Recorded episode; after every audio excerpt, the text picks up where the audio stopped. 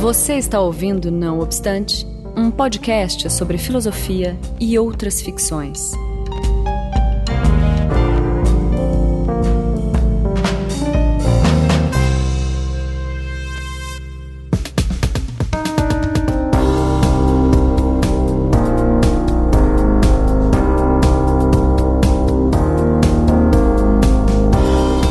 Começando mais um Cinema Não Obstante. Eu sou Marcos Beccari e estou aqui com Rogério de Almeida. Olá, prazer estar de volta aqui para conversar sobre cinema. Seja muito bem-vindo de novo, Rogério. O prazer é todo nosso. E hoje a gente vai falar do filme No Portal da Eternidade, uh, dirigido por Julian Schnabel, que foi lançado uh, esse ano ou no ano passado, Rogério, você sabe? 2018. 2018, é. Apesar que aqui, enfim, no, em alguns sites dizem em 2019. Mas tudo bem. É, é, eu é. acho que foi no Brasil em 2019, eu acho que foi isso. Mas foi, foi lançado lá fora uh, em 2018. Para quem não lembra, né, uh, a série do Cinema No Obstante é uma, é uma série onde a gente fala sobre filmes sobre os quais você não precisa assistir, porque o nosso interesse aqui é para de, tentar depreender algumas questões filosóficas a partir desses filmes, né, Rogério? Exatamente. Bom, antes então de a gente entrar na pauta, só alguns recados. Primeiro, se você é, gosta do nosso trabalho, uh, contribua com o, o, Seja patrão do Anticast, né? Porque não é mais Patreon.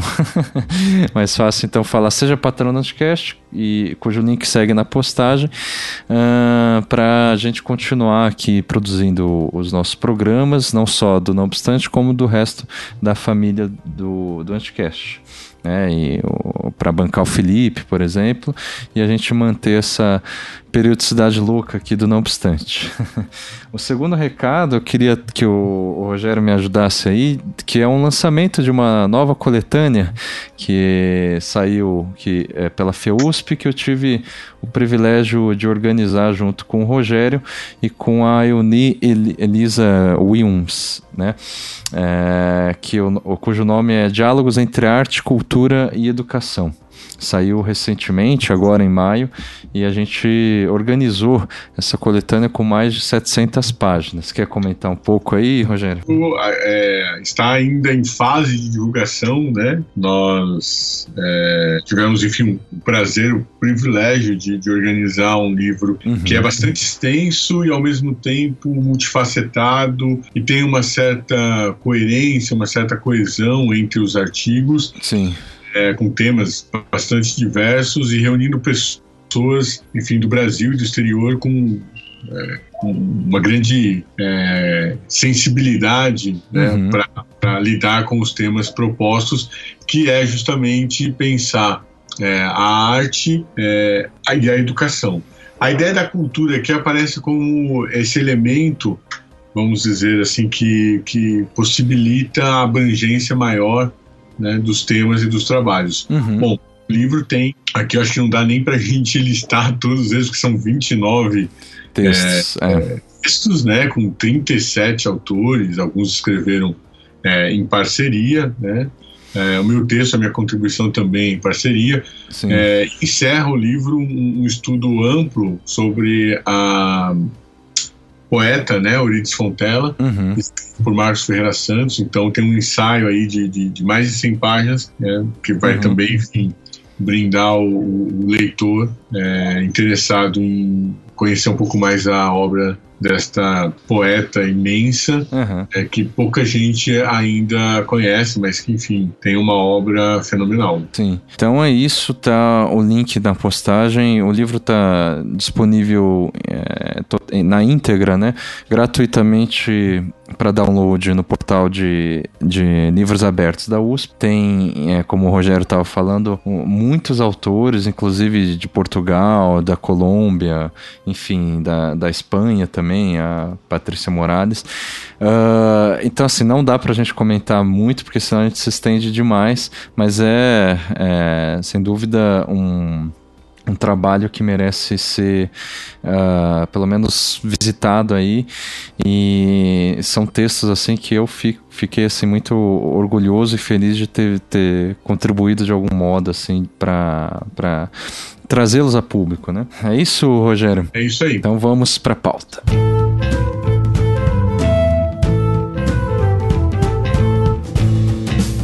Muito bem. É, o filme no Portal da Eternidade, né, retrata, assim, a, a sinopse é muito curta, então acho que dá pra gente diz, é, começar por ela, talvez, né?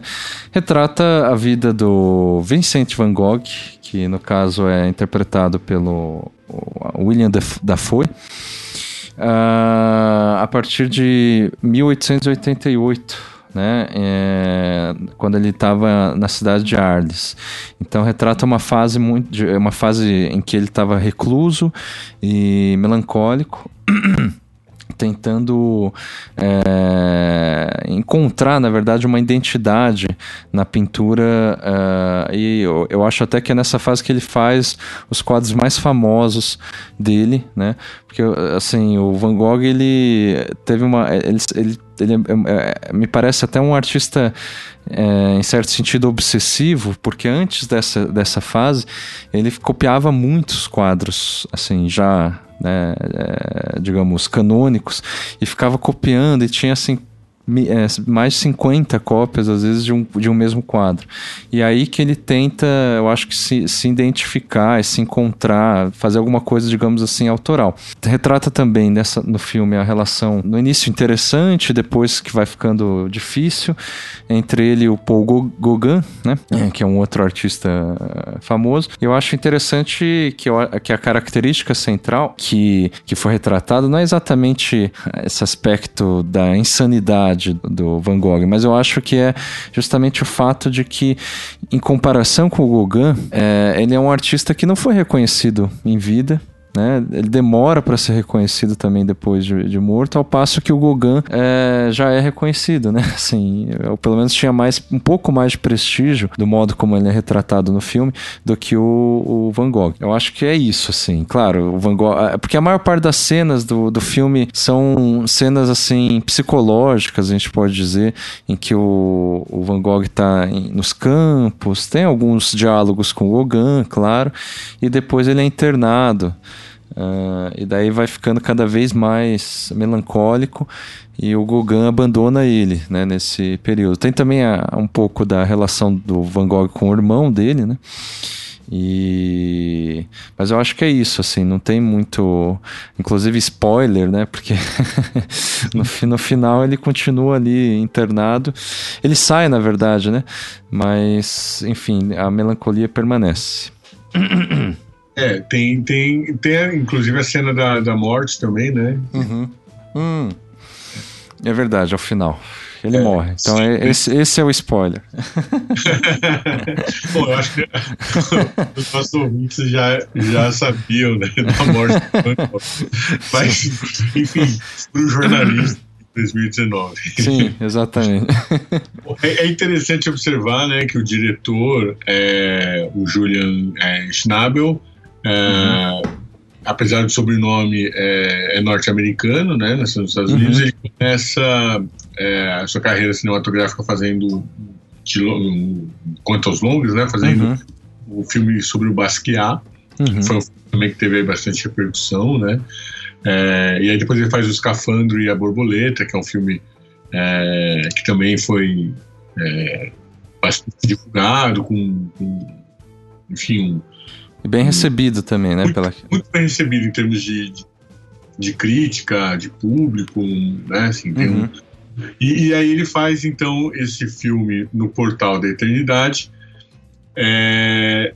que é um filme, enfim, bem recebido também, né, com críticas muito positivas, eu acho talvez menos interesse do público. Uhum. Concorreu, o, o, ator concorreu ao Oscar, eu acho que é uma indicação merecidíssima. Uhum. O William Dafoe é um autor, é, um ator é, é, fantástico, assim, muito versátil, faz desde filmes de, de heróis, né, Sim. mais como não, mas enfim fez é, é, a Última Tentação de Cristo do Martin Scorsese, né, um, um filme que adapta uh, o, o, livro homônimo de é, Nikos Kazantzakis, né, uhum. o autor uh, e portanto, enfim, tem uma carreira aí é, fabulosa. Também atuou em filmes com produção brasileira, como por exemplo o último do Hector Babenco.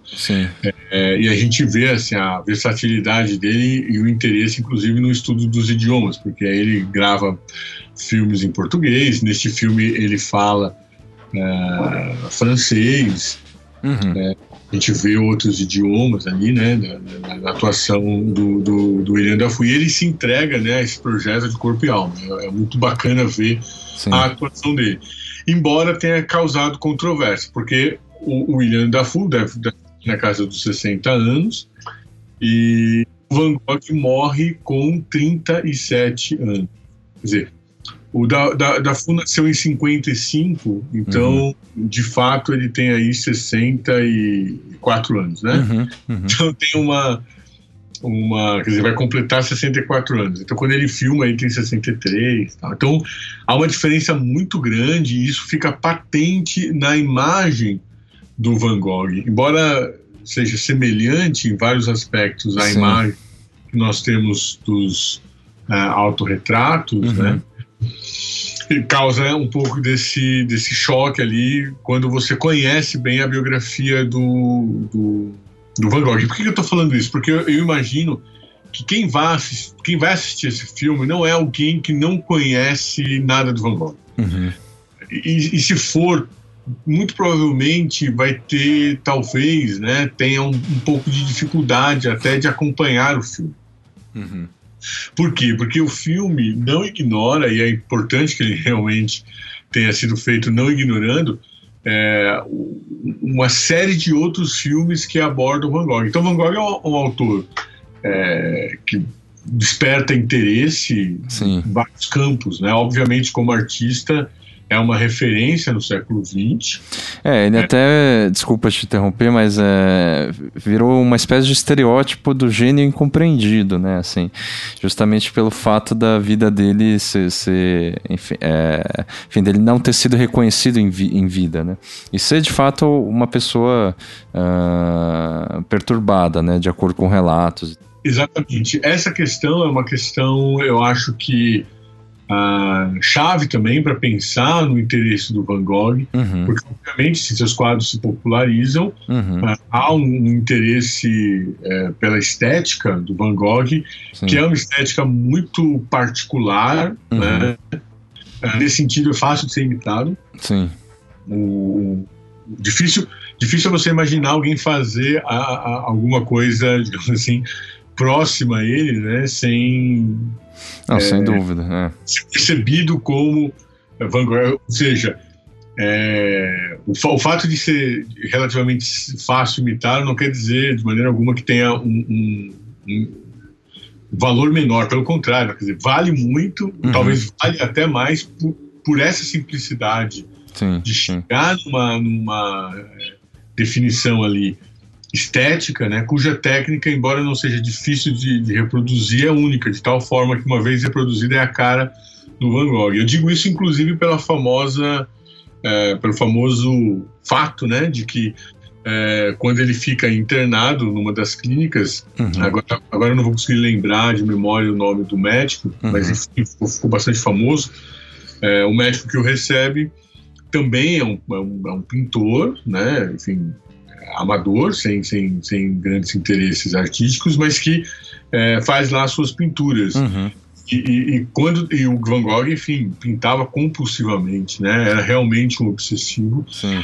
E ele deixou muitas pinturas no seu no, na, na, clínica do, do, do, médico, porque justamente ninguém se interessava em comprar a obra do Van Gogh. Van uhum. Pintava, gastava muito dinheiro no, no, material de pintura. O irmão dele, com dificuldades, enviava esse dinheiro para ele e ele mal conseguia barganhar e trocar seus quadros. Então ele ia se acumulando nos lugares por onde ele passava e não foi diferente nessa clínica em que ele fica internado. Bom, o médico, depois da, da, da morte do Van Gogh, uhum. começou a vender né, esses quadros, enfim, com o interesse crescendo, ele foi resgatando esses quadros, e quando acabaram os quadros do Van Gogh, ele foi pintando outros. Uhum. e assinando, né, como Van Gogh e tal. E, e, aí, assim, a cada semana aparecia um quadro novo lá, né? Então, ah, achei mais um quadro aqui, o Van Gogh deixou um quadro aqui. Cara. é lógico, obviamente, à medida que os quadros vão valorizando e passam a valer, a, a valer milhões, uhum. também entra ali a, o cuidado e a verificação das autenticidades das obras é, do, do Van Gogh. Mas o fato é que pintou uma quantidade é, é, é, gigantesca de quadros num período muito curto de tempo. Né? Uhum. E esse médico é o tal do Paul Gachet, não é? Ou pelo que eu estou pesquisando isso, aqui. Paul Gachet. Uhum. Paul Gachet que tem isso, Paul Gachet que que é também imortalizado num dos quadros do, do, Van Gogh, um quadro, aliás, bastante famoso e, e que vale aí uma fortuna. Uhum. É, o que eu acho interessante é que é, já começa é, o filme, né, com ele é, indo para Arles, justamente para fugir de Paris. E isso já é, me parece, assim, claro, aí ele tá alinhado ainda com o Gauguin, que tava, sabe, naquele espírito um tanto vanguardista uh, de uh, sair da cidade, nesse sentido até se opondo a, ao impressionismo, né, da, da época, e para, sei lá, pintar uma coisa nova, inclusive assim, e, e é, eles, os diálogos que, que acontecem, é, que são retratados no, no filme, meio que tentam recuperar um pouco esse espírito difícil de ver, na minha opinião, pelo menos assim, qual que era a questão ou sei lá o, o discurso próprio do, do, Van Gogh e mesmo do Gauguin, com, com, o que, que eles estavam querendo fazer em oposição ao impressionismo e essa sensibilidade uh, da, urbana. É, e, eles buscavam essa é, uma coisa mais voltada para é, para os campos e tal, só que não era exatamente, por exemplo, o, o realismo lá do enfim, que também que estava na época, era algo que já ia para os campos, só que não era exatamente esse realismo que eles estavam buscando. Então é uma coisa interessante nesse sentido de ver, sei lá, os próprios diálogos. E depois, Sim. né, quando ele é internado nesse é, uma espécie de hospício, né? Assim, não sei se dá para chamar desse, nesse, nesse, com esse A nome. Casa de saúde. É, é. é, Mas é isso aí. É, é, é interessante porque não tem nenhum tratamento mesmo e é, me, eu, eu, sei que biograficamente o Van Gogh ele duvidava assim do da própria das próprias recomendações médicas que ele recebia que assim o, esse gachê é, antes do suicídio do, do Van Gogh, só falava para que ele diminuísse o consumo de álcool e o cachimbo, assim. então, sabe, não tinha exatamente ah, o que, que você tem, não se, não, não, não, não se sabia e ele era basicamente alguém que hoje talvez né, seria diagnosticado como, uh, ansi é, com, com, com muita ansiedade, depressivo e por aí vai. Eu não estou querendo né, né, tipo, dizer que ele não era doente nem nada, obviamente. Mas é só que no filme, como ele é retratado, é, parece que eles não. O tratamento era super arbitrário. É, o, o, por isso que eu acho assim. Uma questão importante, né, pra gente pensar é como situar o filme, né? Primeiro, tá. eu acho que é, um pouco, né, na linha do que eu estava dizendo, uhum. é, é, o filme ele, ele, ele vem partindo do, do, pressuposto que o, espectador já tem alguma informação do Van Gogh e, portanto, vai penetrar nos últimos dias ali da sua vida. É, Paris, por exemplo, aparece como flashback, né? Uhum. É, tem, enfim, ele, ele ficou ali no, no, É, tem uma cena só, né? É, Isso, ele foi em Montmartre, né? Uhum. Ali com os pintores, que na época era um celeiro ali, né, artístico. Uhum. Ainda hoje tem ali a feirinha em que os pintores é, fazem é, as suas pinturas. O próprio Gauguin tem uma história muito interessante do Gauguin, que ele está numa dessas feirinhas, né, uhum. ali, perto ali da, da Sacré-Cœur, fazendo as suas, as suas pinturas. Uhum. É, na verdade, fazendo, fazendo retrato, né, para ganhar um, um, uns trocos para sobreviver. E aí passa ali um, um burguês, né, Sim. É, senta encomenda ali uma pintura, ele faz um, um quadro muito rápido, né, sobre ele. Uhum. E quando ele passa o valor, ele fica indignado, né, assim, bom, mas você levou 15 minutos para fazer o quadro, né? E aí você quer, quer cobrar essa fortuna toda e diz assim, bom, eu levei a vida inteira para pintar esse quadro em 15 minutos. Uhum. então, uma, uma é. daquelas questões, né, assim, do desenvolvimento da técnica, sim, sim. É, do modo quase é, único, né, como ele se, se vê e como é, se coloca, né, uhum. na, na posição de artista, socialmente. E o, e o Van Gogh não tem ali uma passagem muito, muito feliz em, em Paris, no sentido justamente de que ele enfim, vai lá para estudar, é, é, faz ali as suas amizades, mas também não, não se sente é, prestigiado. É, nem, nem, nem acolhido, né? Sim. Acolhido, é. enfim. E aí ele vai na sua busca obsessiva né, por, uma, por uma transfiguração né, sim, da, sim. Da, da, realidade ali, passando, enfim, pelo modo como ele vê o mundo, em, outras, em outros lugares. Aí Arnes também é, é, importante nesse, nesse sim. sentido, né? Uhum. É, e... A, diga, diga. É, é, o, que, o, que eu, o que eu ia sugerir, assim, uhum. é que a gente desse uma, uma, uma mencionada aqui, uma relembrada em, em alguns outros filmes Sim. que tratam né, da, da, do Van Gogh. É, eu acho que o mais recente e famoso é aquela animação, né? É...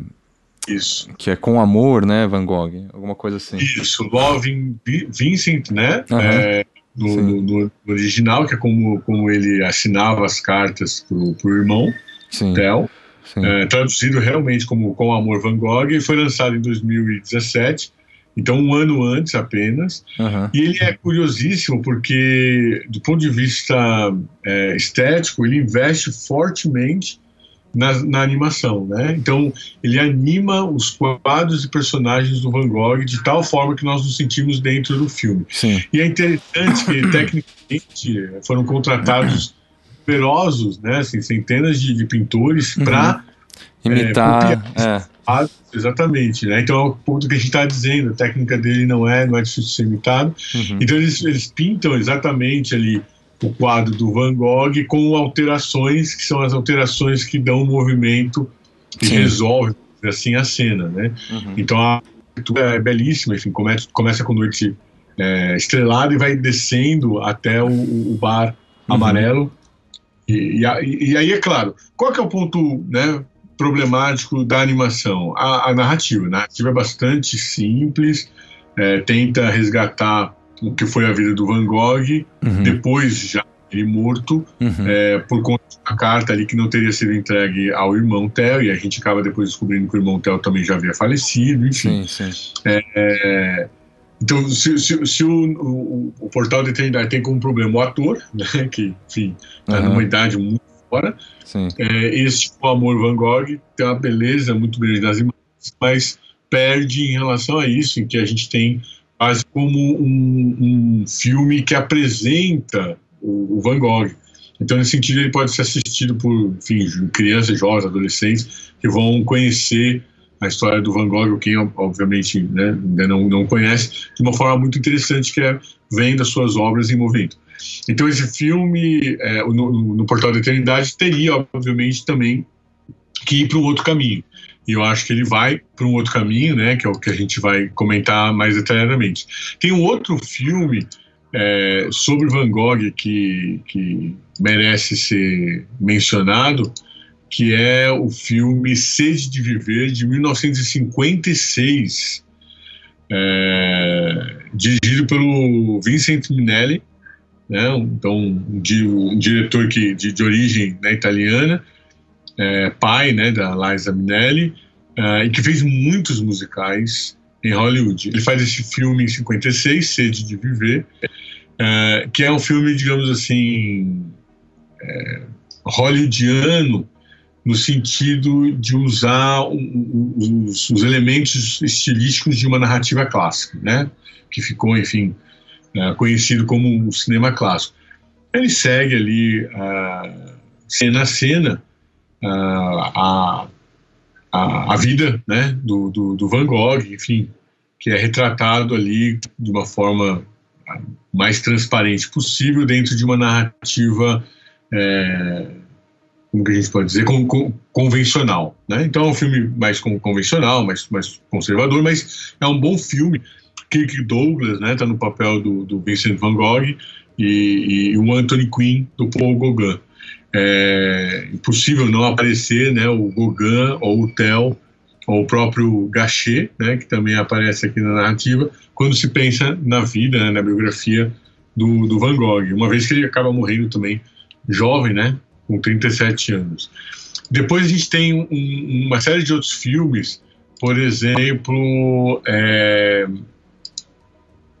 é, um filme do Maurice Pialat, né, um, um, cineasta francês de quem eu gosto muito, né, um, um grande cineasta, que é o Van Gogh de 1991.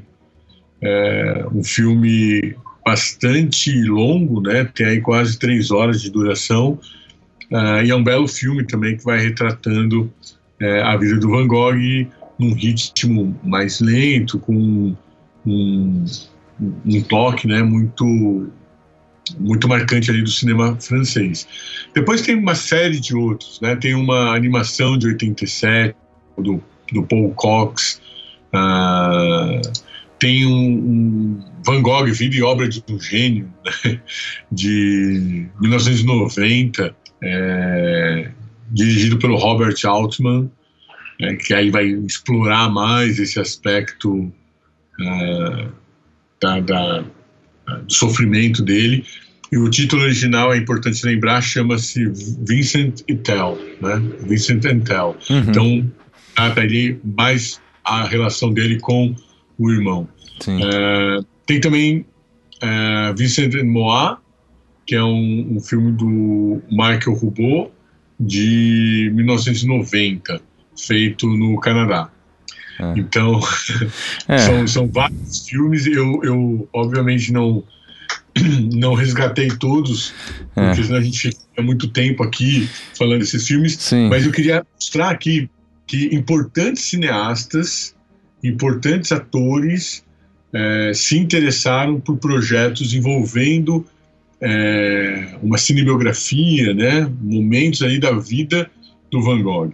E, e, e geralmente eles acabam é, indo para esse período mais intenso, com as internações do uhum. Van Gogh, enfim, Sim. a sua busca obsessiva né, por, pela, pela luz, pelo momento exato né, de retratar é, o, a, a, natureza ali, a realidade que ele vê. Uhum. E aí, o último filme que eu tenho que fazer menção, na verdade, ele é um curta dentro de um filme maior, são os Sonhos do Kurosawa, e tem um episódio que eu costumo usar bastante em aula, eu gosto muito dele, em que o personagem vai ao museu e aí, observando a tela, ele entra dentro da tela do Van Gogh e sai em busca do Van Gogh. Legal. Ele as, as lavadeiras ali embaixo da ponte, numa, numa cena também bastante famosa. Uhum. Elas riem, zombam do Van Gogh, porque o Van Gogh era de fato zombado, enfim, pelo. pelo uhum. é, as pessoas é, tratavam ele como realmente um, um, um maluco, né, uhum. um nada.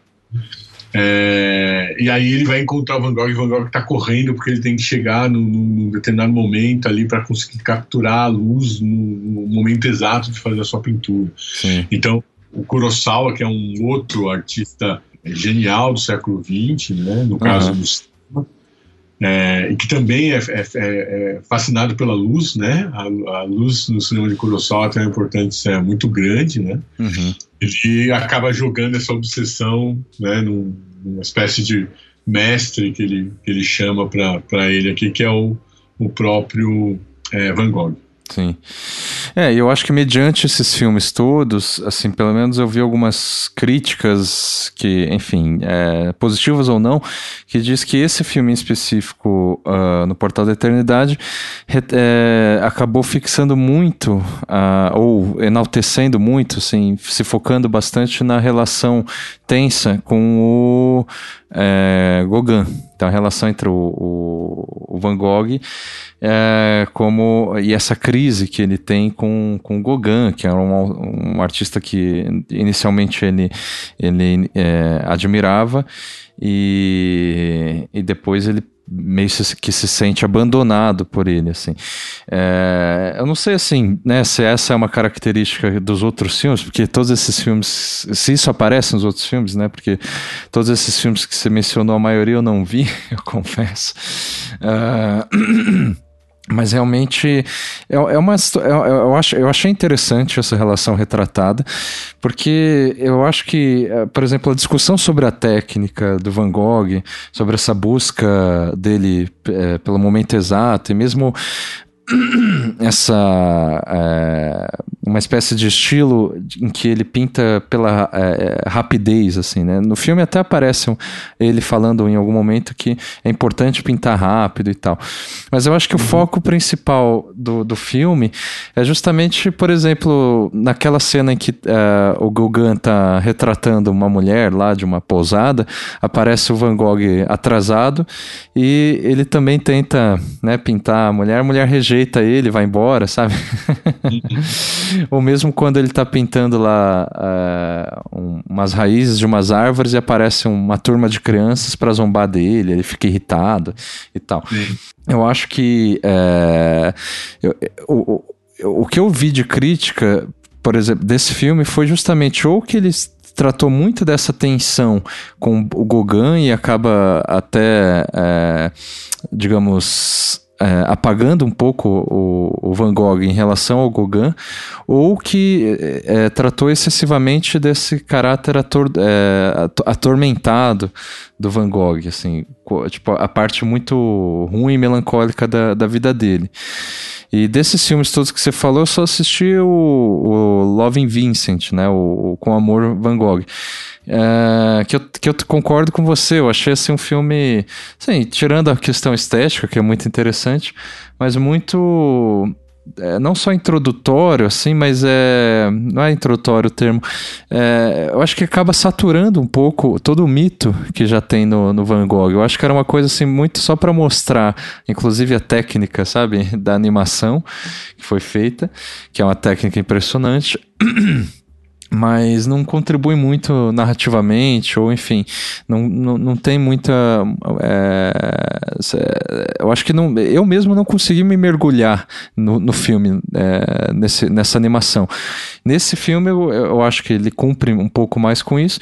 Aí ficam essas questões. Se é, acabou de alguma forma depreciando o artista, seja pela é, da, pela, pela ênfase na no, na, no, tormento dele, ou seja, pela relação é, que ele tinha conturbada e que ele fica sempre em segundo plano em relação ao, ao, ao, Gugan, né? É, então essas questões são, são bem interessantes porque é, nós fizemos né, outros é, podcasts, né, o, não obstante filmes, uhum é, falando né, da, de biografia, cinebiografia, eu particularmente gosto muito de cinebiografia. Sim. Que assistir a, a, a, quase todas, enfim, que, que não, não, vou dizer é, todas, porque algumas são, são bem ruins, mas uhum. é, tem um gosto mesmo pela, pela cinebiografia, tanto de pessoas que eu, é, de, de, né, assim, de celebridades, atores, artistas, enfim, Sim. cineastas, criadores, que eu conheço, quanto também daqueles que eu não conheço.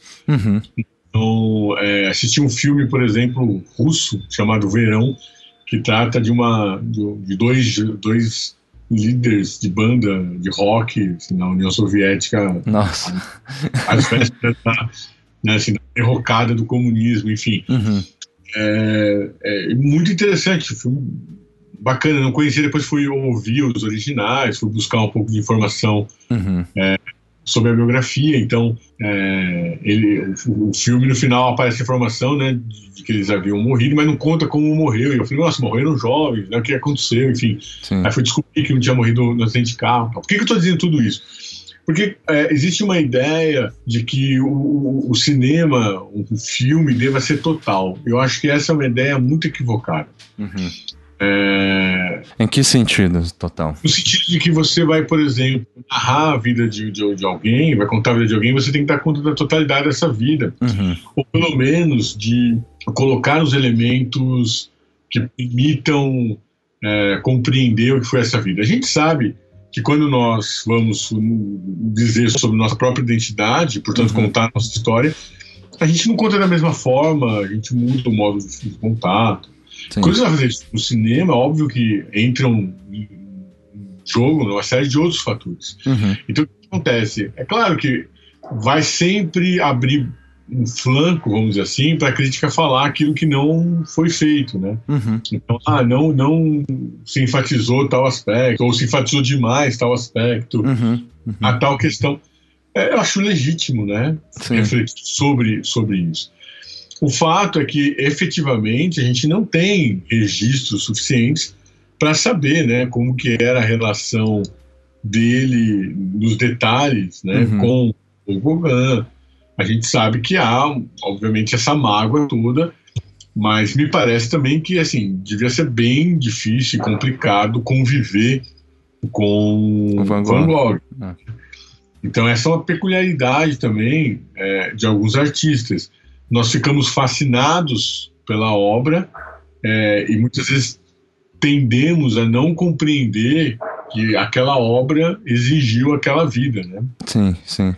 Então tem muito essa questão de que, ah, mas né, se tivesse isso, se tivesse aquilo, se ele fosse. Quer dizer, é claro que qualquer uma dessas hipóteses, né, se uhum. tivesse acontecido isso com a sua vida, seria diferente uh, o resultado, né? não só Sim. a própria vida seria diferente, como o resultado disso em termos de obra. Então, é, quer dizer, num determinado momento ali, da, né, Van Gogh vive a sua obsessão. Uhum. Se isso é, é um, sabe, um, um, quer dizer, dimensionar isso em relação à sua obra é sempre uma dificuldade, né? Uhum. Quer dizer, melhor que ele não tivesse produzido essa obra e fosse uma pessoa convencional, né? Sim, sim. Não me parece plausível imaginar que nós sejamos normais, né? E o Van Gogh, claro. É, né? Quer dizer, eu acho que cada um vai ter ali o seu grau de loucura. Uhum. Me parece que o Van Gogh era inadequado socialmente. E aí eu acho que ah, há uma questão que é, considero interessante no filme, uhum. Que ele é um dos poucos, vamos dizer assim, a tentar mostrar o Van Gogh de uma maneira impressionista, a partir das impressões que ele tinha. Eu quero Sim. dizer que a câmera utiliza muito o recurso da primeira é, da, da, câmera subjetiva, né? Uhum, uhum. Então joga, ele, ele, a câmera nos joga imagens em primeira pessoa, vamos dizer assim. Então nós Sim. olhamos pela perspectiva dele. Então é, aparece, por exemplo, uma cena em que a, a câmera percorre, né, assim, perpendicularmente o céu as árvores tal, e o céu, e a gente vê na sequência o Van Gogh fazendo o mesmo movimento de cabeça. Uhum. Então a gente entende claramente que aquela imagem foi uma imagem que, né, assim, vista pelos olhos do Van Gogh. Então a é. gente passa, vamos dizer assim, a ver o mundo pelos olhos do Van Gogh. Então é interessante. Isso é o aspecto, desculpa, só um parênteses que eu achei mais, mais interessante nesse filme. Assim, é o, isso, essa... por isso que eu queria falar é. para isso. Uhum. Eu, eu, eu, já vi, eu já li sobre Van Gogh, já assisti vários filmes, e, e eu confesso que fui ver este já menos é, interessado, até porque já ter visto uhum, né, o uhum.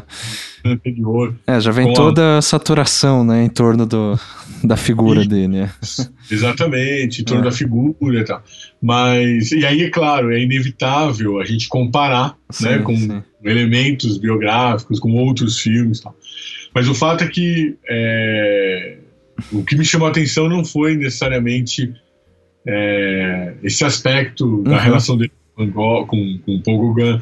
Não foi, por exemplo, o fato do filme deixar em aberto a, a questão da sua morte, né? uhum, né? uhum. que é a, a, apresentada como suicídio, mas efetivamente não, não sabemos se foi ele que atirou ou não, porque ele, ele também não se lembra sim, sim. no momento em que ele está, então ele pode, poderia ter sido assassinado. Uhum. É, é o filme, o filme deixa isso aberto, né? Não, é, isso é interessante. E só assim, para encerrar aquela questão da, do, da relação do irmão e tudo, eu, eu só relatei algumas críticas que eu, que eu vi e ouvi, né? Que já me falaram. Mas eu, eu, eu, eu não achei que foi assim. Uh, é, por exemplo, esse, esse lugar inadequado que ele de fato ocupava, então não é só retratado né, no filme. É, enfim, isso faz parte da história conhecida do, do Van Gogh. Ele, eu acho que inclusive em alguns momentos o filme relativiza isso. Por exemplo, naquele diálogo que ele tem com o padre, se eu não me engano, uh, quando está é, para sair do, do hospício o, que, que, o quadro que daí eles falam inclusive de Deus assim o padre fala ah mas você acha que, que, que recebeu o dom ou a vocação sei lá para ser pintor? Daí o Van Gogh fala sim. Daí ele pega lá o, o, quadro né o padre pega o quadro e fala e isso aqui você acha que é uma pintura bonita sabe? Você acha que Deus te deu o dom de pintar para fazer essa pintura né e tudo. Então acho que nesse momento por exemplo é um dos momentos em que o filme relativiza isso, assim, justamente assim, ah, o que, que é a, a, a, a boa pintura ou a, beleza, né, e tudo mais. Aí, sabe, você vê que o, o, o Van Gogh, claro, tem até um teor meio messiânico na fala dele, que isso me incomodou um pouco, mas você vê que, assim, é, ele não é exatamente... É, a figura dele não é, de, é, depreciada no filme, assim. É uma, uma um relato apenas de que, da, do que ele enfrentava uh, como pintor. Sim, sim. É. Agora, essa restrição e também de ter que lidar, por exemplo, com, com um padre uhum. é, para fazer o tratamento, vamos é. dizer assim, psiquiátrico. Sim. É, então, é, é, é, bom lembrar que, assim, há no, no subtexto, né, não, não, não, necessariamente desse filme, mas da própria vida do, do Van Gogh, uhum. a história do tratamento da loucura, né? Sim, sim. Então, toda essa questão da concepção da loucura que se tinha, depois das, das mudanças que vai se tendo, uhum. a questão do enclausuramento que, que se faz no século XX, depois a, o, o, tratamento de choque, né, a lobotomia, enfim. Sim, sim mais, mais é, violentas, até o tratamento atual, que é mais na busca de, de, de medicamentos Sim. e na tentativa de manter a pessoa é, na sociedade. Uhum, né? uhum. Nas relações sociais, enfim. É, e pessoas e, e, usando o recurso de enclausuramento em alguns casos. Então, claro, há um, há um subtexto aí, né, em relação a, a, a, isso. Mas é interessante também observar que, por exemplo, nessa cena, a câmera vai para uhum. um enquadramento do, do rosto do padre, que é o olhar do Van Gogh. Então, a gente ah, também é. segue... Sim, é, aquele esse, aspecto que você estava... É. Padre não olhando de fora, mas olhando com os olhos do Van Gogh. Sim, sim. Sim, que é esse aspecto que eu também acho interessante a gente chegar. Mas só, talvez assim, comentar também que essa relação entre loucura e, e arte, ou, sei lá, genialidade, é claro que ela fica mais forte, por exemplo, no romantismo, né? Então, antes próprio do, do Van Gogh. Van Gogh não é quem, sei lá, pela primeira vez representou isso, mas ela vem desde Roderlan, né? Uma coisa assim, é, enfim, na, na história da loucura, Foucault ele mostra como ah, sempre assim se, se, se, se, associou, né? Assim, a uma espécie de saber é, da desrazão a uma espécie de é, inteligência ou sensibilidade é, outra, assim, né? Uma coisa assim meio de inadequado, mas ao mesmo tempo, é, sei lá, carregada, é, elogiada, né? No, pelos, é, pelos pensadores, desde a da época que o Foucault chama de clássica, né? Enfim. até hoje a gente vê essa relação, por exemplo, no caso como aquele ator, com o Jim Carrey, sabe? Que, enfim, ele virou pintor e tal, já teve documentário, e ele diz que a pintura cura ele da loucura.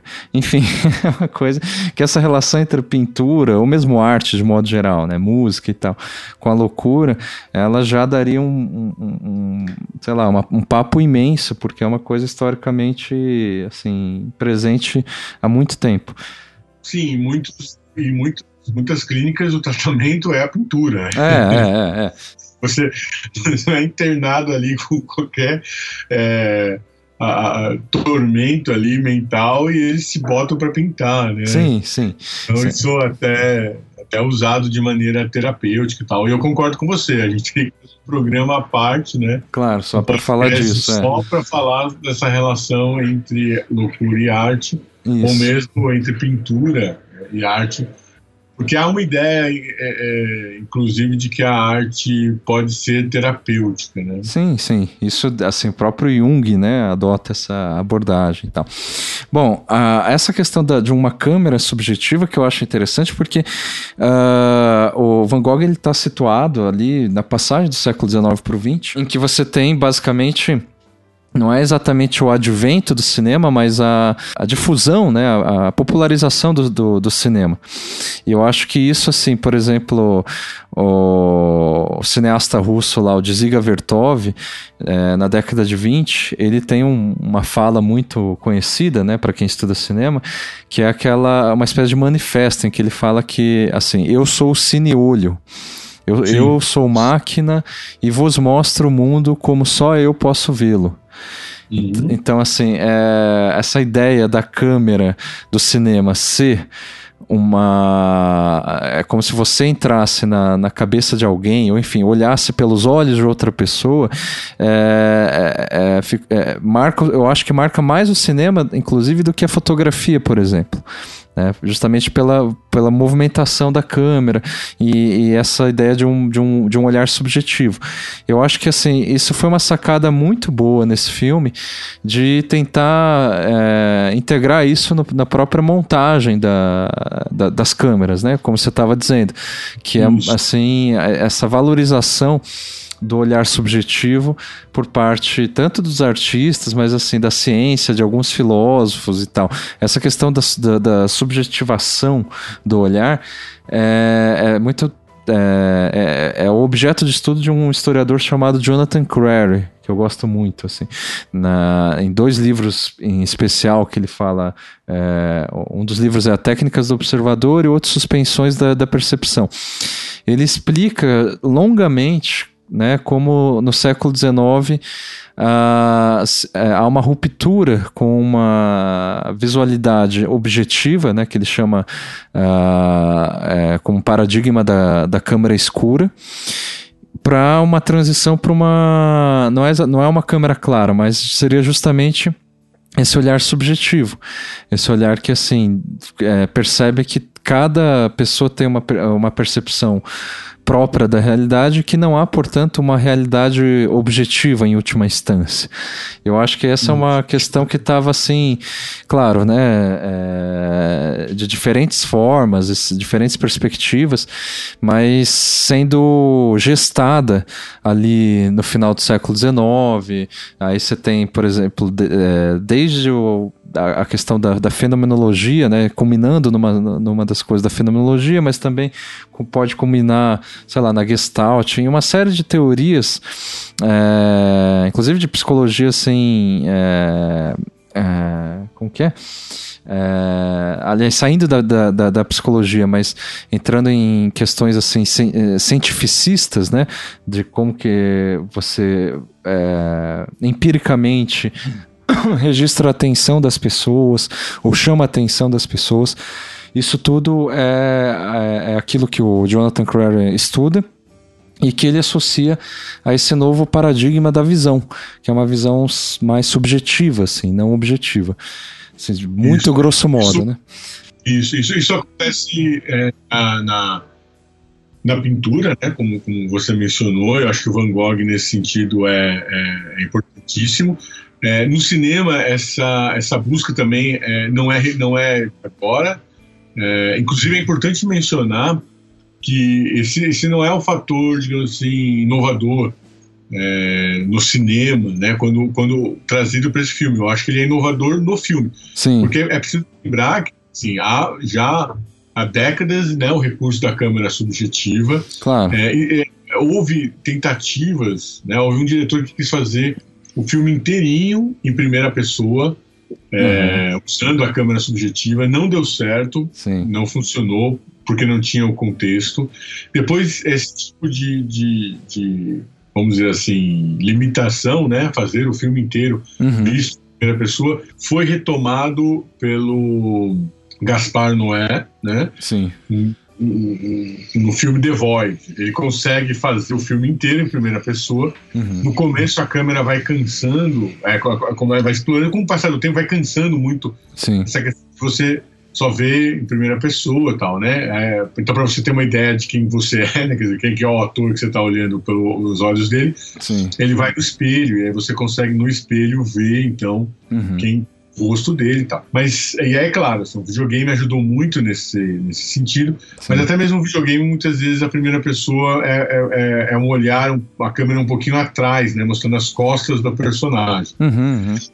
É, agora, o The Void resolve isso matando o personagem, né? Então, quando uhum. o personagem morre, o espírito sobe e fica vagando. Então, a câmera fica vagando, vamos dizer assim, Sim. em cima né, do, do, do que está sendo filmado. Então, ele, ele consegue outros, outras perspectivas e outros pontos de vista, e aí, esteticamente, ele resolve essa questão. Uhum. É claro que, assim, do ponto de vista estético, o mais interessante mesmo é você mesclar uhum. essa câmera subjetiva com outras.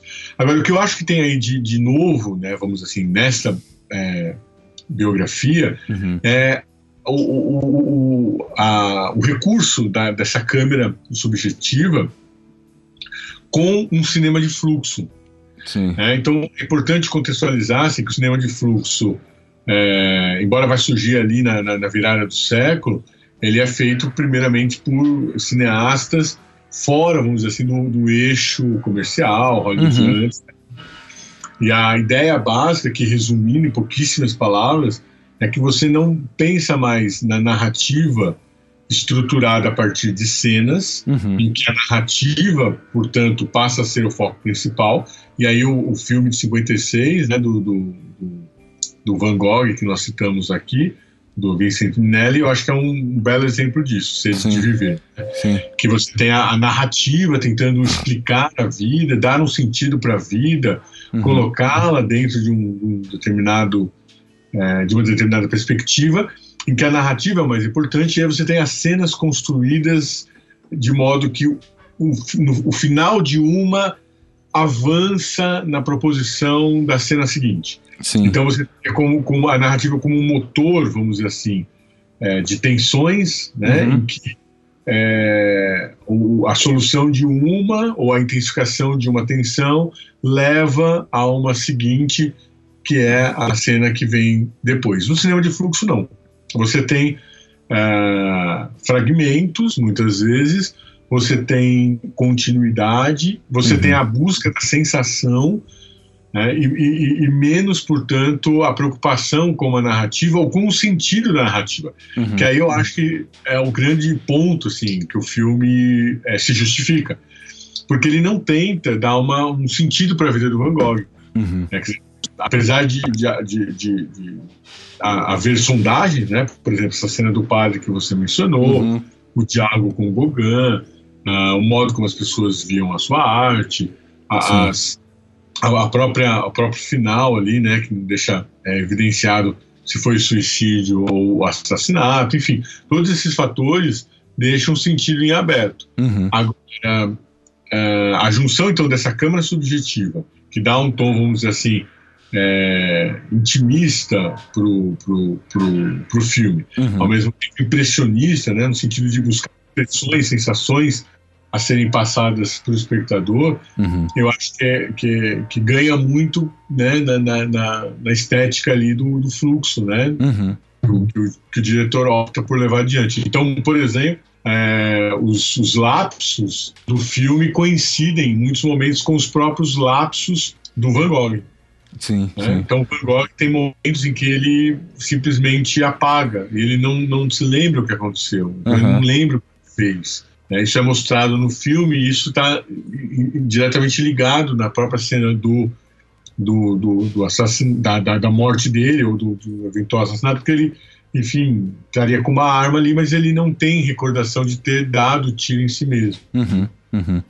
É, e daí, assim, talvez saindo, é, ou mesmo entrando em, na, na, em nível filosófico, assim, uh, muitos diriam, ou mesmo pelo menos assim, nessa perspectiva do, do Crary, que como que o Crary adota, por exemplo, ou, ou, explora alguma, alguns artistas e obras de arte.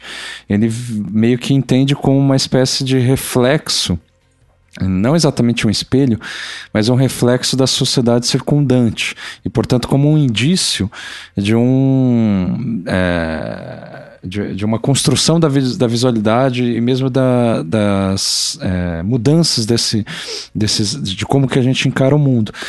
É, eu estou dizendo isso porque Desculpa, eu tô meio rouco aqui.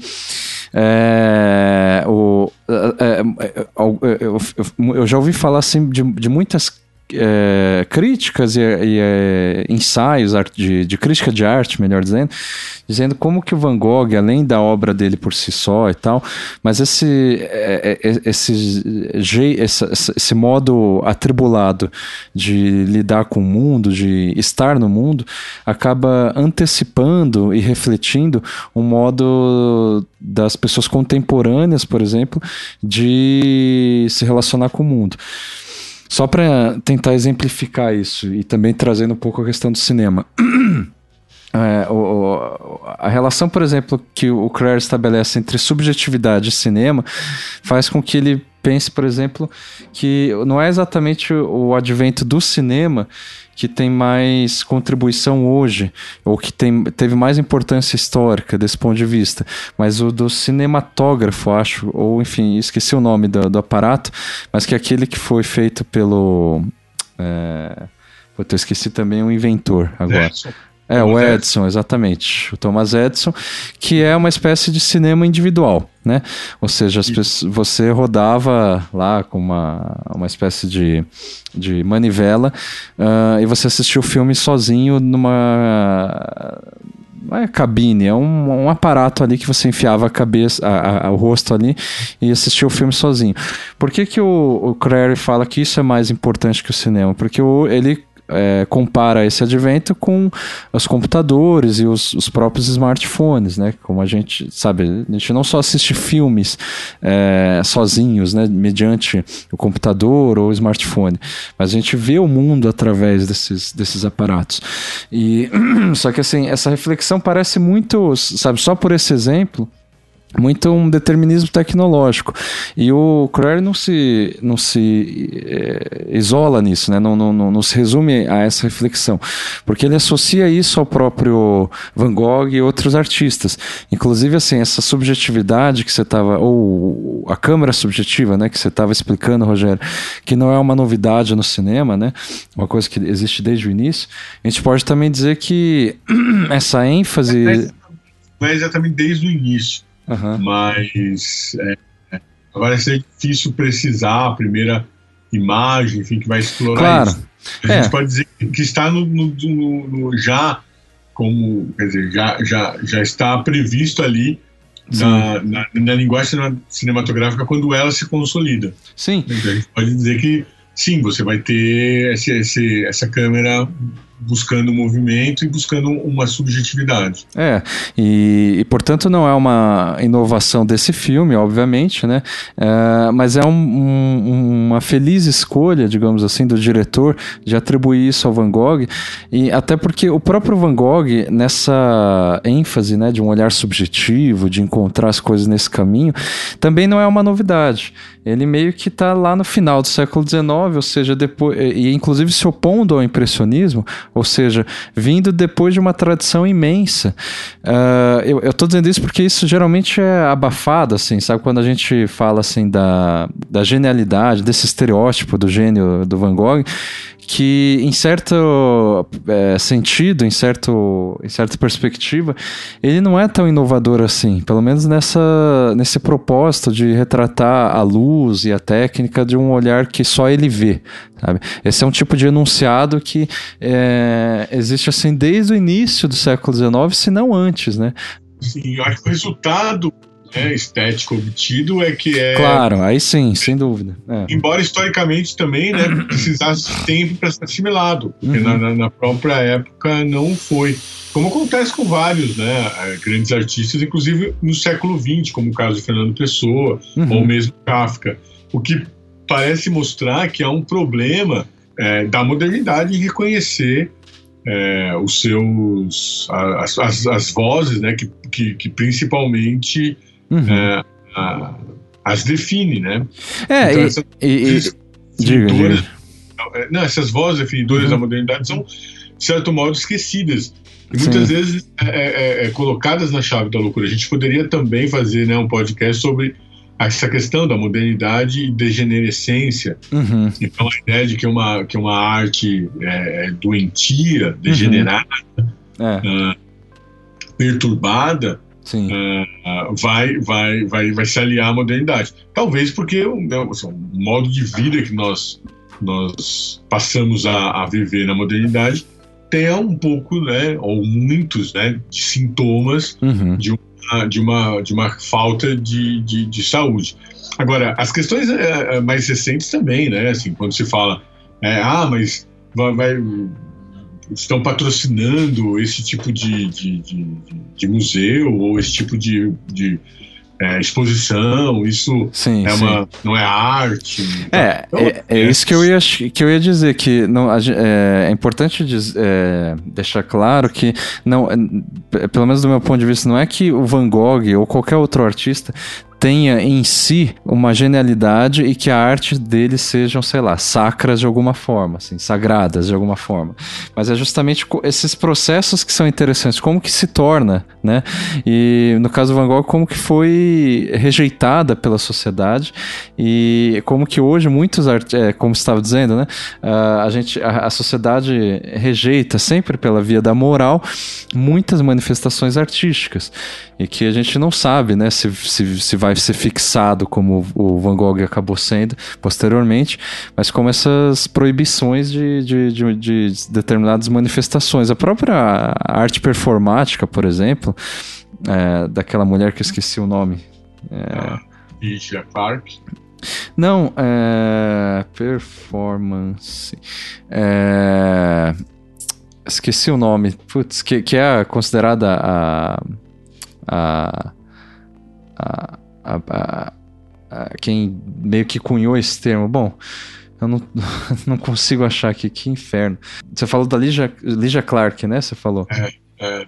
Mas enquanto você busca aí, é, tá. é, eu acho que assim, você, você, você tocar nesse, nesse ponto uhum. me, me, me, faz assim, pensar em duas, duas questões. Né? A, uhum. a primeira é que parece que num determinado momento é, a crítica descobriu que existe o leitor, o espectador, sim, é, sim. É, o, o, apreciador, uhum. enfim, né, existe uma subjetividade. Uhum. É, na verdade, ela sempre existiu e sempre foi determinadora dos modos de interpretação das obras. O que acontece é que a crítica não estava interessada nisso, então é, ela parece é, descobrir a roda quando na verdade está trazendo um elemento essencial. Mas uhum. o fato é que de, desde a década de 70 é, há um, um, uma série de pesquisas sobre recepção, sobre a subjetividade do espectador, do leitor e os modos né, distintos pelos quais ele sim, sim. É, se relaciona com, com as obras. O fato é que, a, a, a, tirando a crítica especializada, os, os estudiosos, enfim, né, aqueles que de, de, alguma maneira se interessam pela arte, zelam por ela, uhum. e de alguma forma exercem ali uma profissão, ou mesmo amadoramente, né, um, um certo, uma certa devoção à arte, para o grande público, o público comum, ela, ela passa, digamos assim, como mais um elemento entre tantos outros, né, do mundo, né? Uhum. Então, é, o mundo todo é um espetáculo e essas obras passam né, por, por, por esse mundo espetacular. É, então, esse é o primeiro aspecto né, que eu queria é, é, reforçar. Eu acho que a questão do Thomas Edison em relação a, ao, ao, cinematógrafo do, dos Lumière, né, é, uhum. se chamava cinescópio ou cinetoscópio, a, uhum. a, a questão dele. É, ele pensou um jeito de ver imagens em movimento, e ele desenvolveu ali, quer dizer, a equipe dele desenvolveu um aparato que não era muito, muito útil, porque você, assim, custa caro e, e só você vê. Sim, e sim. o cinematógrafo tinha essa questão de que a, a, o mesmo equipamento que, que registra o filme uhum. é, projeta, né? Então você consegue fazer a projeção, né? O, o, o, Super 8 depois conseguiu até popularizar isso de modo que as pessoas pudessem comprar uma câmera, filmar e depois reproduzir.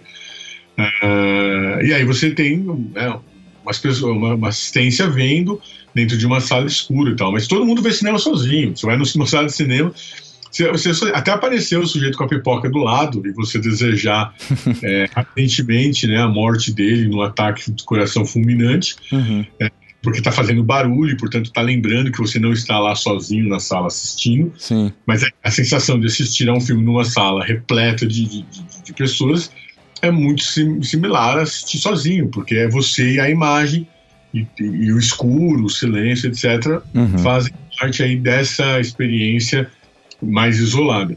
E o, e o fato de, de, de o, smartphone ou a TV é, possibilitar que você tenha uma, uma uma espécie de cinema em casa, né, uhum. ao alcance das suas mãos, eu acho que é mais uma questão contingencial mesmo da tecnologia. Não, não acho que haja uma mudança é, expressiva, a não ser num único aspecto. E, é, e, é, importante mencionar aqui porque é o único aspecto que de fato muda. No cinema eu não posso interromper o filme. Em casa, sim, é, sim. Ou, ou, assistir no celular enquanto caminho pela cidade, uhum. você pode fazer isso. Né? Uhum. Né? pausar e voltar assim, né? Então você desce do ônibus, espera o próximo ônibus, pega o ônibus, aí você senta e continua assistindo. Aí você para, chega em casa, janta, aí antes de dormir volta a assistir. Então isso é, de fato muda o modo de assistir porque causa essas interrupções. É, então, e é, claro, e é, um, é uma fragmentação do fluxo, né? Assim, também. Isso, é. Você fragmenta o fluxo também, o que também devolve, digamos, para a possibilidade é, de, de uma recepção do fluxo já mais naturalizada, então o grande uhum. público consegue é, lidar bem com essa estética. Agora, tudo que você me falou tem um aspecto importante que eu deixei também para falar no final, né? Se uhum. a gente termina é, é, trazendo à tona esse aspecto mais filosófico, né? Da, da, da, não só do filme, mas do que o filme aborda, que uhum. é um um, um texto capital, assim, fundamental, belíssimo, do Antonin Artaud, uh, chamado Van Gogh, o suicidado da sociedade. é, adoro esse, esse texto, é um texto que eu li. É, eu acho que com 19 anos, quando descobri a primeira vez, portanto, enfim, meditei reli esse texto já, uhum. já às vezes. Ele foi publicado em 47. Então, é, o Van Gogh morre que ano? Em 1890. Isso. É. Então, Ainda gente... no século XIX, na verdade. Isso. Né? É. Então a gente tem aí é, já, já 60, perto de 60 anos, né? Uhum. Assim, da, da, da morte do, do, do Van Gogh. E, e, aí o, o, o Antonin Artaud, que é um dramaturgo, enfim, ele Sim. aparece em registros, aparece no filme da, da, da, da Joana Dark, né, como, uhum. como ator, é, e, e, e, e, também o sujeito atormentado.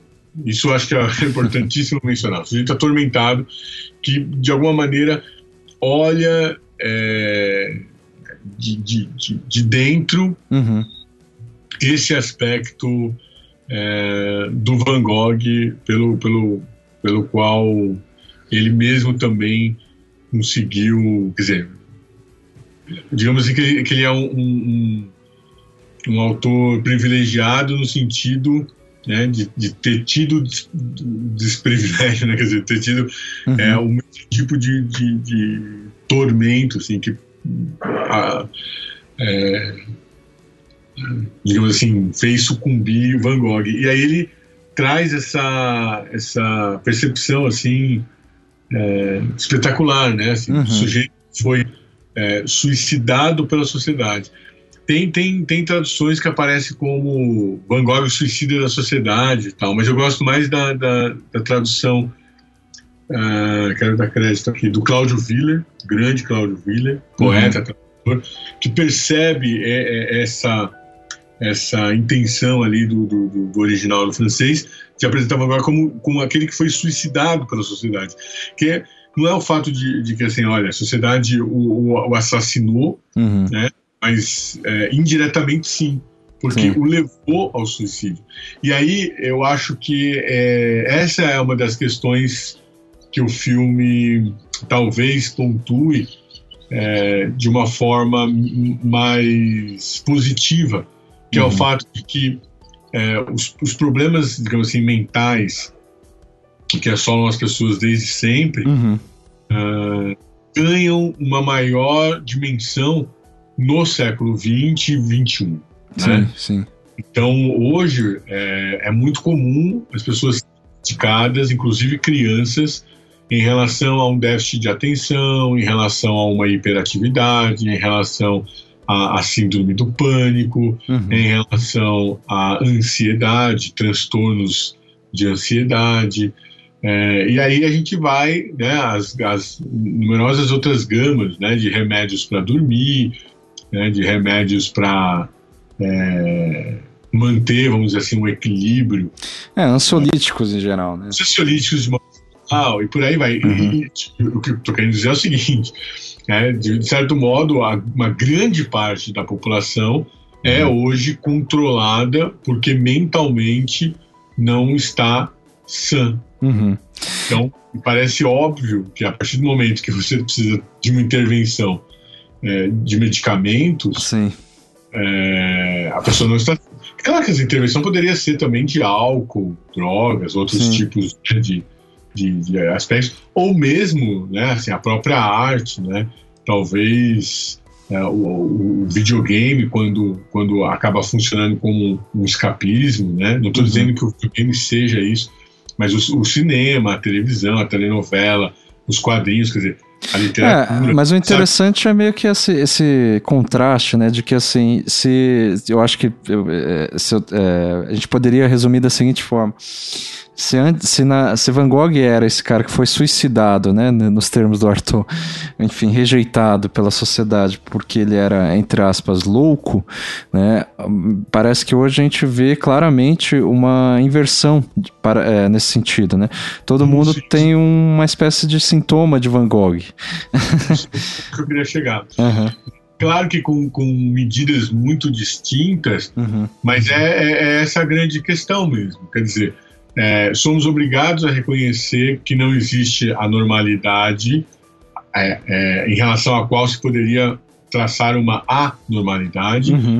mesmo um, um, um, padrão, digamos assim, de comportamento que se possa traçar é, uma loucura, ou seja, não é mais binário, né? Sim, essa, sim. essa, você teria graus ou degraus, É multifacetado, né, coisa. É. Isso, isso. De é, né, relações, claro, a gente poderia também aqui aventar a questão do interesse da indústria farmacêutica, mas ela também está explorando aquilo que de alguma maneira é. É, ocorre. Claro que a gente também poderia dizer que é, em grande, grande parte isso decorre do, do, dos modos de vida que nós levamos atualmente, uhum. mas mas eu acho que a questão é que é visível, né, uma certa angústia, assim. Eu, pelo menos, assim, no pouco tempo que eu tô é, que eu trabalho como docente, assim, há pouco mais de cinco anos, eu vejo cada vez mais nas turmas, é, é, ano a ano, vis, visivelmente o pessoal realmente sendo, usando, por exemplo, ansiolíticos e tendo problemas nesse sentido, pedindo para é, justificando falta, por exemplo, ou explicando alguma coisa por conta desses problemas. E você que, que ou seja, uh, os alunos estão angustiados com isso, porque é um, é assim, havendo loucura ou não, o que quer que isso seja, ou sei lá, sabe, depressão, etc., as pessoas elas estão cada vez mais nesse estado, visivelmente, assim, pelo menos em sala de aula, né, o que eu tenho notado, assim. Então isso é uma coisa assim que eu acho que é, é uma boa reflexão que esse filme talvez possa é, suscitar, ou pelo menos é onde a gente acabou chegando aqui na nossa conversa, né?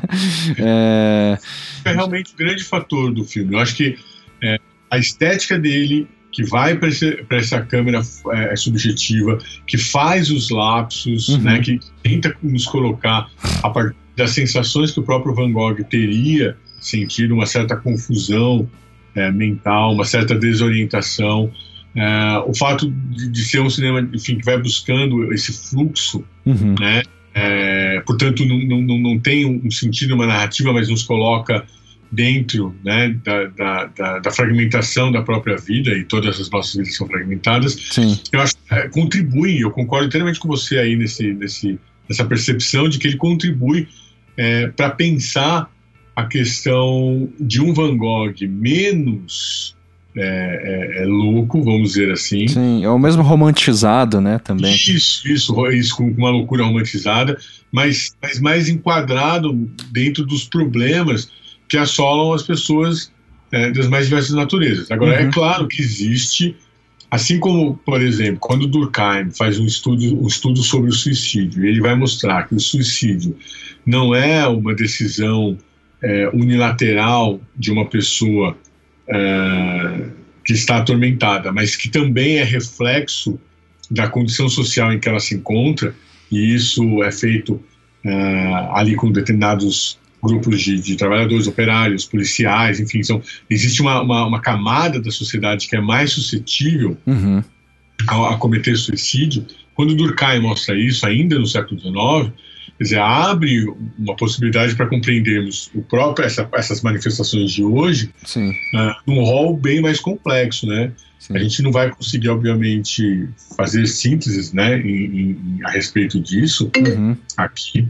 Eu acho que não há como conseguir isso. Uhum. Mas eu acho que, que, a gente consegue sim, acho que a gente poderia é, fechar uhum. a conversa apontando para o fato de que há, de um lado, a, percepção de que nós não temos um padrão de normalidade, portanto, nós temos vamos dizer assim, é, graus que a gente poderia chamar de loucura, e cada Sim. um vai manifestar isso do, do, seu modo e a sociedade também vai ler e, e, entender e respeitar e aceitar isso também ao seu modo. Por outro lado, existe um, uma indústria farmacêutica que combate, explora né, essa questão, uh, procurando combater então esses, esses, essas questões uh, mentais por meio, ou psiquiátricas ou psicológicas por meio de medicamento, Sim. e aí há uma medicalização exacerbada dos comportamentos, né? Uhum. E, e existe uma pressão social. Então, é, talvez exista a ideia de que a gente viva de maneira livre, que nós podemos fazer as nossas escolhas, que nós podemos, enfim, é, na ideia de uma democracia liberal, uhum. né? É aquela, aquela história, né? A gente é, é, é, pode ser quem, quem a gente quiser, desde que né, não desrespeite o outro e Isso. tudo mais. Talvez a gente esteja assistindo verdade, há, há, há, algo muito diverso disso, uhum. que é o, o, os tentáculos né, dos controles, é, que, portanto, nos pressionam, vindo de todos os lados e de uma, com uma carga muito forte. Sim. Então, você mencionou a questão da saúde dos, dos estudantes. Sim. É, sim. isso é bastante grave na, na universidade, uhum. não só em relação a casos de suicídio, mas é, de depressão e necessidade de medicamentos, etc. Sim. Agora, isso também tem chegado na infância e na adolescência. Claro. Uhum. As crianças, sim, são medicadas desde muito cedo, mas elas também começam a quadros de depressão que me parece estarem diretamente ligados a uma pressão por produção, né? Então uhum. há um, um, uma pressão por produção Sim. em todos os âmbitos. Né? Então mesmo, mesmo, por exemplo, a gente fala da academia, há uma pressão muito grande, não só porque você tem que produzir muitos artigos, mas você produzir um artigo que esteja numa revista 1 e que tenha tantas citações e que tenha um impacto social etc, etc, etc. Você precisa fazer atividades de extensão, etc, etc, etc. Quer dizer, é, é, ah, e todos... fora da academia você tem os, né, a profissão mais, a profissão do, do, do, em voga aí é o coach, né, sabe? O que, que, você, que, que é o coach? É alguém para te manter produtivo, basicamente, né? E na crise editorial que a gente tem, os livros que ainda continuam vendendo como água é os de autoajuda né? Isso. Então, assim... Porque, porque, porque existe... Ah, bom, aí a tese do Bill Chun Han, né? Uhum. Bill Han, enfim... Sociedade nasceu, do Cansaço, no caso, né? É, é, isso. Nasceu na Coreia, uhum. se estabeleceu na Alemanha e produz livros de filosofia é, curtos, mas muito interessantes, é, problematizadores aí de uma série de questões. A tese dele é essa, né? Que nós nos tornamos os nossos próprios algozes e hoje somos nós que impingimos o controle sobre nós mesmos. Ou seja, uhum. mesmo quando a empresa, mesmo quando a universidade, mesmo quando não, não, não há uma pressão para a produção, a pessoa já internalizou e Sim. aí passa, portanto, a, a exercer sobre si mesma uhum. este controle e, e, e, esta pressão. O fato é que assim, o, o, a consequência disso tudo é que, de fato, nós, nós temos uma sociedade que se torna doente. Uhum, uhum. Isso não é, não é um diagnóstico novo, né? O claro. Nietzsche faz esse diagnóstico no século XIX, no é, século XIX. E depois é tem o mal-estar da civilização ainda, né? Freud vem é. ali na década de 30, né? Já uhum. no século é, 20. Sim. Então, é, depois tem o, o, o, o mal-estar na pós-modernidade do, do Bauman ali no final do século XX. É. Então a gente consegue, de fato, perceber é, que, que, que é, esse tormento do Van Gogh, uhum. para além de todas as causas né, de que poderiam haver ali, de, de âmbito cerebral, de âmbito psicológico, psicanalítico, etc., é também fruto de uma sociedade que não admite a diferença, Sim. ou que não consegue incorporar é, pessoas que tenham é, estilos de vida ou, sim, ou, percepções de mundo e personalidades e modos de ser agir diferentes. Sim, sim. Isso parece que continua válido para a época de Van Gogh e válido para hoje. Uhum. Sem dúvida. Talvez a gente tenha, tenha um, um, discurso mais em prol da aceitação das diferenças, talvez a gente tenha medicamentos que ajudem a enquadrar, mas reparem, o medicamento não, é, não é aceitação. Claro. Né? É justamente para regular isso, né? Para não. para você não, não, não, não poder exercer livremente a sua loucura, né? É. Então, ainda continuo fazendo a defesa aqui de que a gente possa ter liberdade de exercer a nossa loucura é. É, da maneira mais livre possível. É, talvez para encerrar aqui, eu lembrei só de assim, um merchan, uma propaganda uh, que uh, eu publiquei recentemente na revista Criação e Crítica da USP um, um artigo chamado. Uh, cadê o artigo? você acaba se tornando você mesmo, o personagem David Foster Wallace que é um artigo que nasceu, veja só, do Não Obstante, que eu gravei com o Rogério, sobre Verdade. o filme. É, é, enfim, eu não lembro o nome do filme já, mas que era sobre o David Foster Wallace, né? E é, mas eu, eu lembrei desse, desse artigo porque é, o dossiê da revista em, em que ele foi publicado chama-se Morrer pelas Próprias Mãos Literatura e Suicídio.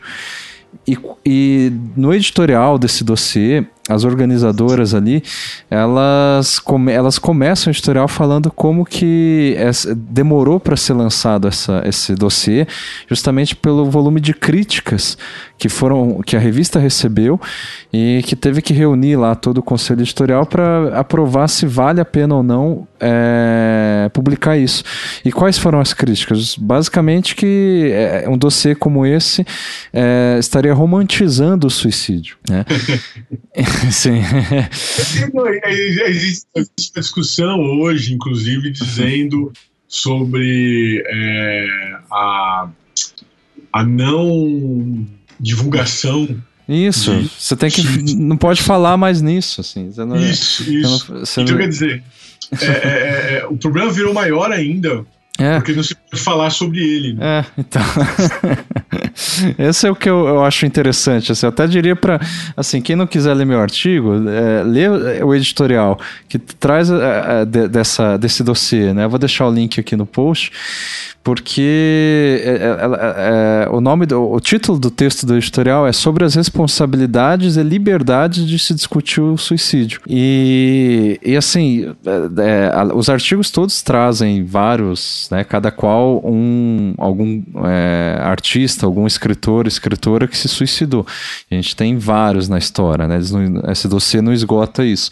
Mas a questão é essa, assim, até que ponto uh, a gente consegue falar de suicídio se não pela é, é, falando assim de por exemplo de é, casos românticos de autores do passado como o próprio Van Gogh assim a gente pode falar de suicídio só por esse filme né? Assim que ele se suicidou mas ele era um gênio. Agora é, o, o, diga. o suicídio assim é, voltou à ordem do dia né? A gente Sim. tem um caso inclusive do, do, do presidente ex-presidente do Peru uhum. recentemente do é verdade é verdade. da Universidade Federal de Santa Catarina né? Ah, é, é, e, e, e, vários casos, né, por exemplo, de alunos né, que se suicidam. Uhum. E as pessoas têm uma, uma, uma ideia, é, que eu até entendo a base dela, que diz o seguinte: é, existe um comportamento é, é, de reprodução, né, uhum. que é de massa, uhum. que é incentivado por alguns casos. Então, por exemplo, o Ozzy faz uma música sobre suicídio, o sujeito ouve e se mata. Uhum. Aí mais duas, três pessoas se matam em seguida. Sim. Ah, ah, caso. Claro, é, isso é a mesma coisa do Git, né? O... de Werther, né? É, é. É, tem o início ali com, com Werther, né? Do, do Git. Uhum. Então morre o personagem no livro e as pessoas nem no livro se matam. Sim. Aí a relação com o romantismo e tal. E tem uma questão também, às vezes, relacionados, por exemplo, ao poder, né? Então você tem o caso de Túlio Vargas, sim, é, sim. Hitler e por aí vai. Uh, agora, eu acho que o, o, o suicídio é uma questão é, filosófica. Não acho que é, como dizia o Camus, a mais importante. Ele abre o mito de Sísifo dizendo isso. Sim. Fica aqui um, um tema aqui para um, um, um, um não próximo. obstante. Uhum falar sobre suicídio, né? Já que não, não se pode falar sobre isso, vamos falar então. Então. É, do, do, do Cioran, Sim. Né? Que o suicídio, pensar no suicídio é uma forma de amenizar o sofrimento, porque você sabe que diante da vida ainda há uma forma de escapar a ela, né? Uhum. Que seria por meio do suicídio. Agora, é claro, é, de um lado pode haver, vamos dizer assim, um aumento é, do suicídio, porque uhum. você deu a ideia e o sujeito que estava ali sem muita coragem se motiva sim, e suicida. Agora, tem um efeito contrário também, de modo que se você trata do tema, pessoas que estão angustiadas, pensando em se matar e que acham que só ela tem esse problema e que esse problema não pode ser compartilhado com ninguém, ele vai também encontrar ali né, pessoas manifestando isso Sim. de modo que é, pode muitas vezes se sentir reconfortado e, e, justamente vir a não se suicidar. Então, se de um lado tratar do tema pode ocasionar como efeito colateral que pessoas se suicidem porque uhum. ouviram a ideia e gostaram da proposta, Sim. pode, por outro lado, também salvar pessoas que eventualmente é. estariam a, a prestes a cometer suicídio. De modo que eu volto a frisar a questão da liberdade, né? da liberdade. Acho que as pessoas têm que ter liberdade é, para né, viverem a sua loucura e, se for o caso, também para se suicidar. Não acho que o suicídio também tenha que ser visto como, como um, um fracasso, uhum. é, como um, um, resultado, vamos dizer assim, de um tormento. Uh, é, insuperável ou de uma decisão filosófica. Dizer, ou mesmo as, de uma coisa romântica, né? Assim, de... Isso, coisa romântica. As causas que podem levar a pessoa ao suicídio são, são numerosas. Eu acho que cada Sim. caso é um caso, difícil de dizer. As cartas suicidas são muito pouco esclarecedoras é. nesse sentido. Mas de um ponto de vista assim, bem pragmático, eu penso assim que se, se tem se tornado um problema, e a gente. É, isso é visível, né? O suicídio, como você disse, ele voltou à ordem do dia. Se isso é um problema, a, a, a, do meu ponto de vista, vista, a pior forma de, é, de você solucionar esse problema, é, ou de você, de você assim, se você não quer solucionar esse problema, você evita falar nele, sabe? Assim, então, assim, a gente tem um problema de suicídio, então não vamos falar mais nisso. Ué, o, é, o, o problema vai continuar, entendeu? É, é óbvio. É, diminuir o número de pessoas. Que... Exatamente, é. Não vamos falar mais disso, então as pessoas vão parar de se suicidar. Até, entendeu? Gente, é, não, não faz sentido. Isso. A gente nem entrou ainda no, na questão do suicídio político, o suicídio eleitoral. sim. E também, assim, o, o, esse é um problema completamente contemporâneo, sim, que sim. é quando a pessoa diz assim, bom, o que, que eu faço aqui? Vou, vou, vou me suicidar politicamente e tal, e aí Uhum. eleitoralmente você tem um suicídio coletivo. É, talvez... É, que no E- caso do, do Brasil é, também é patente ainda. É, é. Mas, mas- mas o fato é que assim, é, não é um tema é, é, tranquilo, Uhum. É um tema sério, mas eu, eu acho que concordo com você, Marcos. Acho que tem um tabu que tem sido colocado aí em relação a esse tema. Sim. É, e, o, e, o, e o filme, é, assim como, como né, a sociedade de modo geral, também não, não, não vai muito para esse aspecto, né? Sim. De, de tentar é, entender ou, ou, ou determinar ou polemizar sobre a questão do suicídio. sim. Porque num- numa sociedade racionalista, Uhum. se buscava né, a questão do suicídio como uma razão. Então, por exemplo, Getúlio Vargas tem uma razão muito clara para suicidar, se suicidar, assim como é, é, o, o, o- ex-presidente do Peru, quer dizer, existe Uhum. uma pressão, uma ameaça, Sim. tal, e ele, digamos assim, reage frente a isso. Uhum. Agora, existem outros casos que a gente não tem a menor ideia, né? O fato Sim. é que mesmo essas, essas razões, aparentes razões de causa que gerariam um efeito, Uhum. elas não podem ser é, é, reduzidas a um cálculo. Ou seja, se, de um lado, parece que o suicídio nem, nem é, em muitos casos, um ato de, de desespero é, momentâneo, um Uhum. impulso momentâneo, porque há pessoas que planejam Sim. o suicídio ao, ao longo de muito tempo, é, às vezes tentam por várias vezes. É, também não dá para dizer que é algo que se circunscreve no, no aspecto racional, que, Uhum. portanto, poderia fazer a pessoa mudar de opinião, é, nem, nem também ligado, vamos dizer assim, a, a, a causas muito bem definidas. Então, se ele também é multicausal, né, ou, Uhum.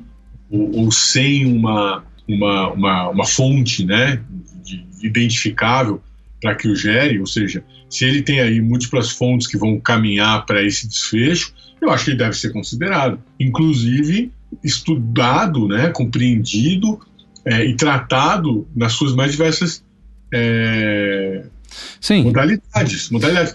Porque senão, daqui a pouco, você vai é, é, é, tra- fazer do suicídio um aspecto tão negativo Sim. É, que você in- in- in- viabiliza essa possibilidade dentro da vida. Uhum. Eu quero dizer que não é, é, uma, uma opção que, que, que eu, por exemplo, considere, mas. Não, é que nem assim, que você esteja elogiando isso, não é essa a Isso, questão.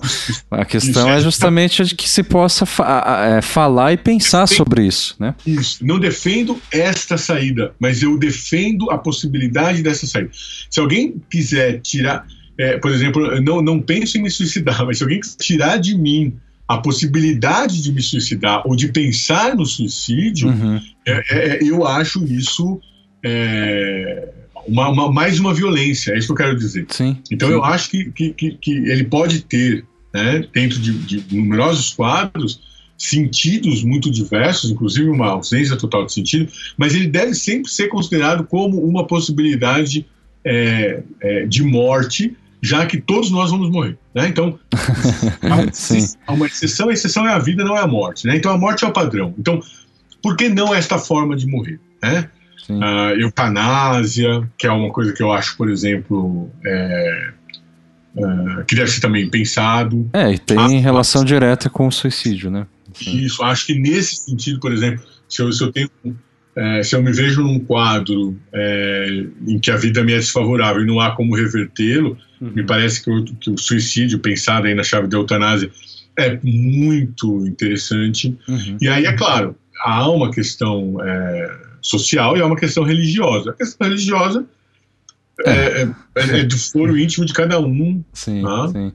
é, e, e- e, é, esquecer que a igreja, enfim, não, não aceitava sepultar suicidas, não né, fazia missas. Tal, mas me parece que isso já foi também superado no próprio seio Uhum. Da, da igreja. É, mas não sepulta prostitutas, não sepulta, sabe, uma série de indigentes também, né? Sim. Ainda, assim. É, mas é uma coisa assim, de fato, uh, é, que eu, esse filme, né, voltando, ele traz à tona não exatamente o suicídio, mas algo que está relacionado a. É, também não necessariamente ao, ao, suicídio, mas algo que é abafado discursivamente, no sentido assim, as pessoas Isso. não querem falar de tormentos. É, fala-se muito de depressão, mas fala-se de um modo assim que é assim, bom, se tem depressão é um mal, claro, como se fosse assim a, a peste da Idade Média, sabe? Ou uma gripe. É, uma ah, gripe, exatamente. Ah, já é. abri a janela, veio o vento frio, peguei depressão. Isso. Não, mas então, mas a questão é que é, é, isso até, de, de um certo ponto de vista, contribui para uma certa romantização do, da depressão. Porque é, se você não pode falar exatamente de depressão, quem é que fala? Fala sem, sabe, é, as é, sem que, que, que, que tenha alguém para ouvir, porque ninguém quer ouvir sobre isso. Então você meio que, sabe, vive uma, tem uma relação íntima com seus tormentos, que é basicamente isso que é retratado nesse filme de, do Van Gogh né? Uma relação subjetiva dele com os tormentos e que eu digo assim uma romantização porque às vezes é, combina numas, nos, é, em determinados é, disposições assim subjetivas em que você se vê como alguém que é totalmente rejeitado pela sociedade, que não tem lugar, que, enfim, não merece, não, não, não tem como se esforçar, enfim, entra na, no jogo da, da sociedade do cansaço, né, do, do, do Bill Chun Você, é, você se cobra de, de ser produtivo, mas você se vê também como uma vítima disso, já que você não se pode falar sobre, sei lá, a, a depressão, por exemplo, a não ser pela via de uma gripe, de uma questão assim, que seja basicamente medicalizada, né? Enfim. É. Sim, sim, sim. Agora, é, acho que a gente podia fazer um, um, um podcast. Fica, uhum. a, gente, a gente grava aqui a sugestão, que depois alguém pode nos cobrar tá. e nos lembrar de fazer. Sobre o suicídio, inclusive na sua dimensão simbólica, né? A gente pode falar, por exemplo, do, do, do suicídio é, das redes sociais, né? Uhum. Tem se tornado também bastante frequente. Sim, sim. apagam seus perfis e desaparecem. Uhum. Né? sociais. É, e, é, e, é, claro, é, eu acho o, o, pensar essas questões, no fundo, é um modo de defender a alegria de viver, né? Então, eu acho que está diretamente ligado a isso. E eu, eu acho que nesse sentido, o filme realmente não, não não, não aborda é, esse aspecto, uhum. mas acho que ajuda a, a, compreender um pouco, ou pelo menos nos colocar um pouco mais em, em relação de empatia com Van Gogh. Sim, sim. Eu acho, eu acho que é essa, essa questão é, final, do, do, do, como síntese do filme. Acho que ele co consegue, com todos esses recursos, nos colocar em, em relação de, de empatia uhum. com o filme. E aí, por si só, isso já merece a ser assistido. Muito bem. Rogério, obrigado de novo aí pela, pelas reflexões. Eu sempre me impressiono. Eu sempre gosto muito de participar. Para mim é uma alegria.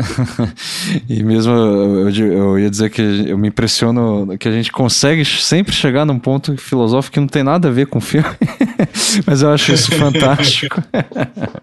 é essa é, ideia eu já mesmo. Acho isso, é, eu já acho isso é, como um sintoma da nossa loucura, mas enfim. É, pois é. Mas enfim, a ideia do, dessa série do cinema, não obstante, é essa, para quem ainda não entendeu. Então, eu também não vou cortar a orelha por causa disso. Claro, exatamente. Então, o ouvinte aí fica é, né, com essa promessa nossa de fazer um próximo, não obstante, sobre suicídio, talvez.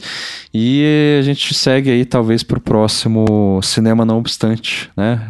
Tentando aí continuar nessas reflexões sobre os filmes, mas que no fundo é uma, são reflexões sobre questões filosóficas aí que ainda uh, permanecem na sociedade contemporânea.